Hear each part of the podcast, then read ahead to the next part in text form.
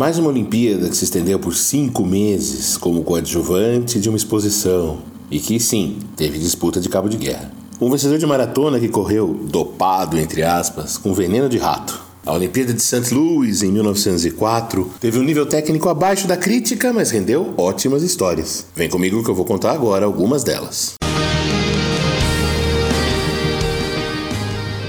Começa agora o Olympicast, o seu podcast sobre esportes olímpicos.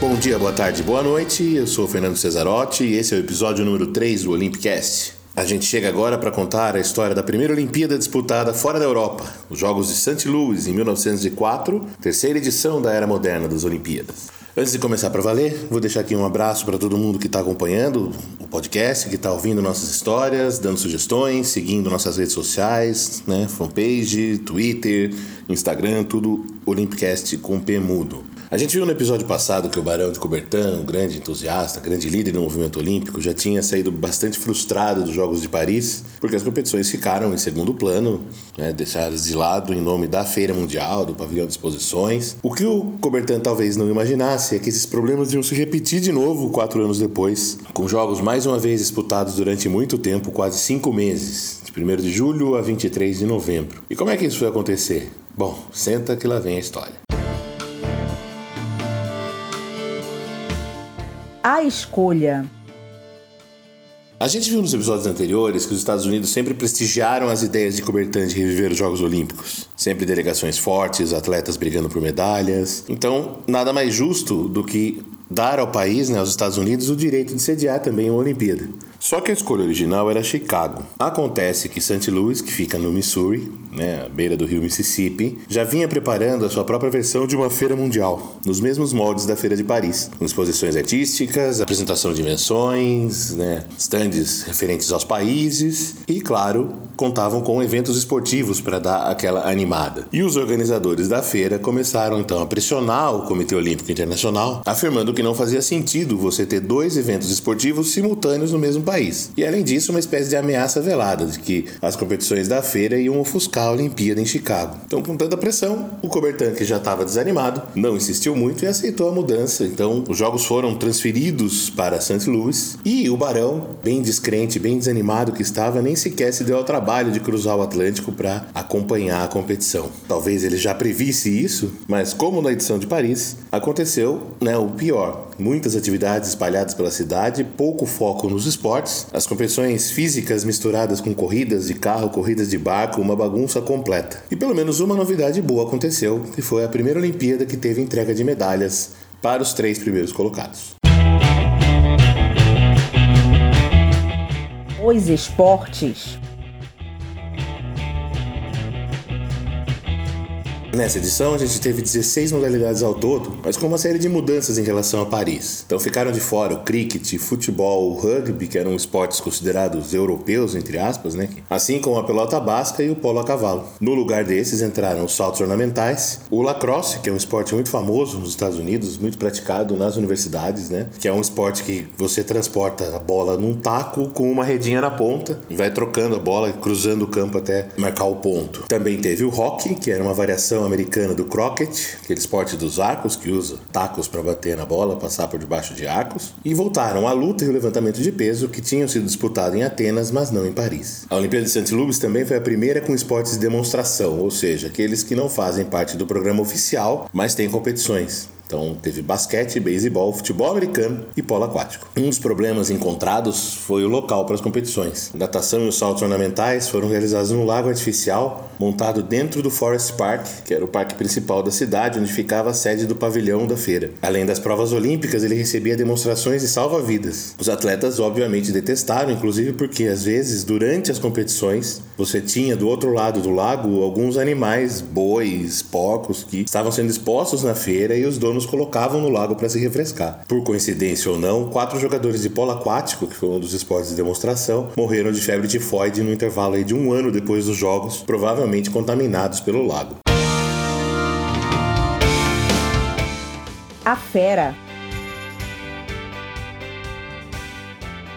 Bom, numa Olimpíada em que 90% dos atletas eram do país sede, obviamente que os americanos fizeram a festa. Então a gente vê alguns nomes que brilharam. Um deles é Frank Kugler, um atleta alemão de nascimento, mas que já vivia nos Estados Unidos e não venceu nenhuma prova, mas ele é até hoje o único atleta a ganhar medalhas em três esportes diferentes na mesma edição dos Jogos. Ele ganhou duas medalhas de bronze no levantamento de peso, uma de prata na luta livre, categoria pesado, e um bronze no cabo de guerra. Sim, teve cabo de guerra de novo. No atletismo, o Ark Han ficou famoso por vencer as três provas de velocidade 60, 100 e 200 metros rasos. Nos 200, inclusive, ele bateu o recorde olímpico, o 21 segundos e 6 décimos, recorde que foi mantido até as Olimpíadas de Los Angeles em 32. Embora depois o COI tenha deixado de lado esse recorde, tenha desconsiderado, porque as provas, né, essa prova dos 200 metros foi disputada em linha reta e não dentro de uma pista curva como é o padrão. Depois de se aposentar, o Ark Han ainda se tornaria técnico em várias universidades, não só de corrida, mas também de basquete e de futebol americano. Outro personagem fantástico dos Jogos de St. Louis é um ginasta chamado George Iser,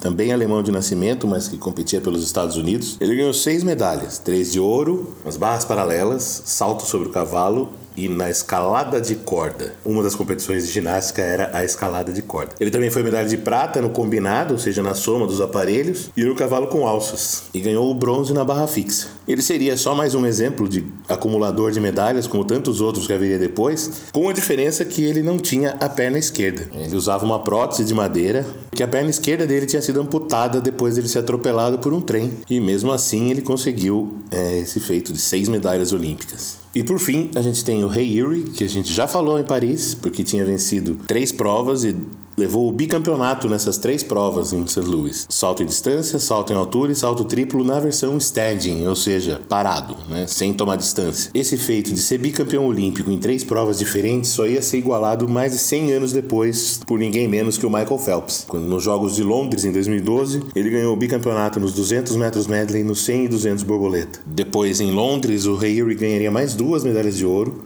Seria tricampeão no salto em distância e em altura ambos no standing. E o Phelps também igualaria esse recorde aqui no Rio, né, ganhando o tricampeonato dessas provas do, do medley e do borboleta.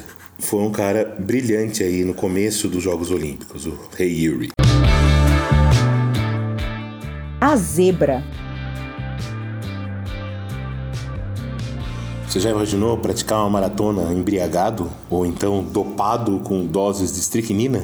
É uma substância estimulante do sistema nervoso e que na prática é usada em veneno de rato. Bom, imagina misturar as duas coisas, o tamanho do estrago, veneno de rato com bebida. Pois bem, foi assim que o campeão da maratona conseguiu chegar até o fim da prova em St. Louis. O nome dele é Thomas Hicks e ele era um corredor já conhecido nos Estados Unidos de 28 anos, que durante a prova começou a passar muito mal e quase desmaiou. E aí é preciso explicar por quê. A maratona era 40 quilômetros, ainda não tinha chegado na versão final de 42.195 metros de hoje, e ela foi disputada numa estrada de terra, com vários carros e cavalos que acompanhavam a corrida para seguir os corredores, o pessoal da organização, técnicos, ajudantes. Só que ninguém contava que esses carros e esses cavalos iam levantar nuvens de poeira. E aí você tinha também o calor insuportável próximo dos 40 graus, um clima muito úmido. Então você tem vários competidores desistindo da prova. E o Hicks quase foi um deles. É, na altura do quilômetro 24 ele começou a passar mal, quase desmaiou, e os seus acompanhantes deram a ele duas doses de estricnina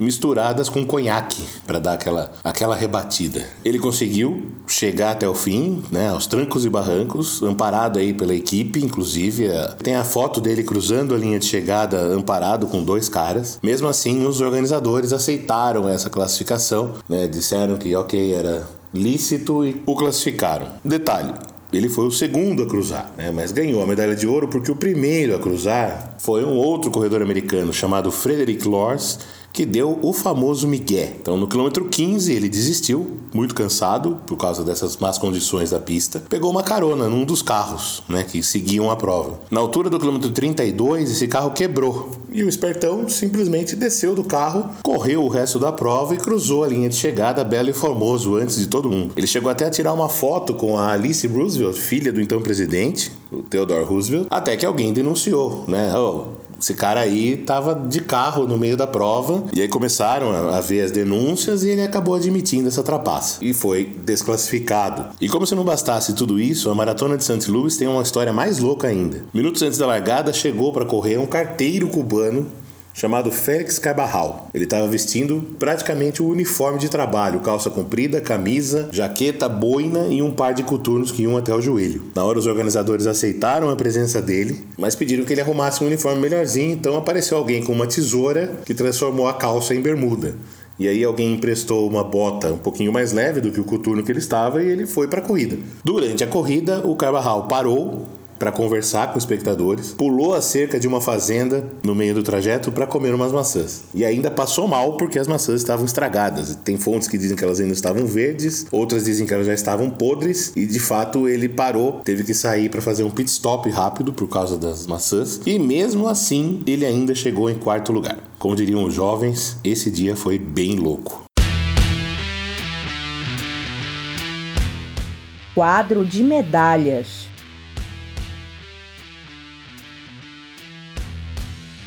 Eu disse agora há pouco que cerca de 90% dos participantes eram norte-americanos. Então foram 651 atletas, sendo 645 homens e apenas 6 mulheres, que disputaram somente as provas de tiro com arco. E aí fica aí um destaque para outra fera, a Matilda Howell, que ganhou três medalhas de ouro nas três provas que mulheres disputaram. O problema é que muitos desses americanos que venceram provas eram imigrantes, nascidos na Europa e que ainda não tinham a cidadania americana. Alguns deles nem tiveram, segundo registros históricos posteriores, né, são pessoas que nem chegaram a ter a cidadania americana, o passaporte, etc. Também por causa dessa confusão, o número de países representados em St. Louis varia. Tem fontes que apontam de 12 a 15 países representados. Mesmo assim, o COI oficializou há algumas décadas os resultados desse quadro de medalhas, que coloca os Estados Unidos disparado na frente com 78 medalhas de ouro em 96 que foram distribuídas. Além disso, mais 82 de prata, 79 de bronze, 239 medalhas para os americanos. Em seguida, no quadro vem a Alemanha, com 4 de ouro, 4 de prata e 5 de bronze, 13 no total. Depois Cuba, 4 de ouro, 2 de prata, 3 de bronze, 9 no total. E o Canadá, 4, 1, 1. 4 ouros, 1 prata, 1 bronze, 6 no total.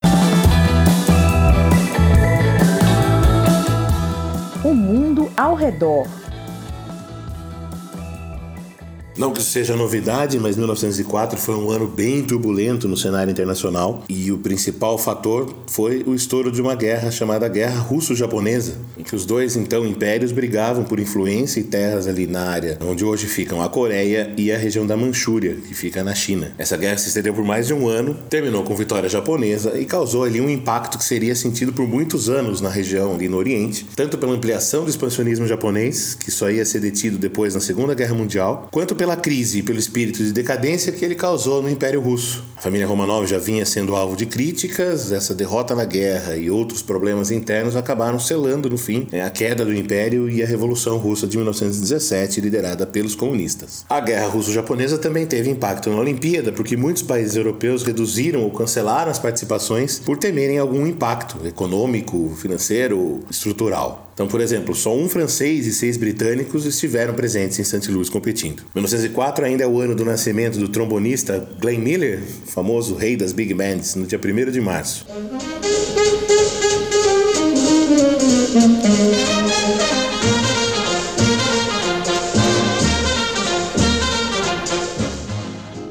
Pintor surrealista espanhol Salvador Dalí, em 11 de maio, coincidentemente também o meu aniversário, mas eu nasceria muitos anos depois, e do poeta chileno Pablo Neruda, em 12 de julho. Também foi em 1904 a fundação da FIFA, a entidade que depois se tornaria tão poderosa quanto o Comitê Olímpico Internacional e se envolveria em várias confusões, né, com o qual a gente vai ver nos próximos anos que a relação do futebol com os Jogos Olímpicos é sempre muito turbulenta. Para completar, aqui no Brasil, 1904 foi o ano da revolta da vacina, quando os brasileiros foram às ruas no Rio de Janeiro para protestar contra uma medida do presidente Rodrigues Alves que tornava obrigatória a vacina contra a varíola. A ideia era do médico Oswaldo Cruz, era diretor de saúde pública, e foi proclamada uma lei que obrigava as pessoas a apresentar carteirinhas de vacinação para obter emprego, para se casar e até mesmo para conseguir hospedagem em hotéis. Houve uma espécie de rebelião popular insuflada por setores golpistas né, da política brasileira, não que eles existam até hoje de forma alguma, é só impressão. O fato é que foi uma semana de muita confusão ali em novembro de 1904, que terminou com 30 mortes, Mais de 900 pessoas presas, mais de 400 delas foram degradadas para o Acre, pessoas que já tinham passagem pela polícia, e com a revogação dessa lei que tornava a vacina obrigatória. Anos depois, o Brasil sofreria um surto de varíola. Isso mostra que a humanidade muitas vezes anda em círculos e que a história se repete sim, e não só como farsa.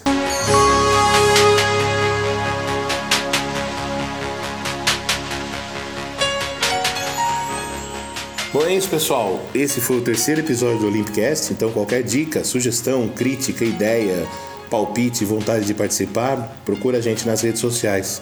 Olympicast com P mudo no Twitter, no Instagram, no Facebook e no YouTube. Procura no seu agregador favorito de podcasts. Se ainda não estiver lá, avise a gente para a gente providenciar. Se você preferir ver pelo YouTube, siga o canal, ative o sininho para saber quando novos episódios estiverem disponíveis. Eu sou Fernando Cesarotti responsável pelo roteiro, apresentação e edição do programa. A Letéia Vieira, vocês já sabem, faz a voz das vinhetas e o Vitor Benatti é o cara da identidade visual. Nós voltamos com o próximo episódio que vai falar da primeira das três Olimpíadas de Londres, disputada em 1908.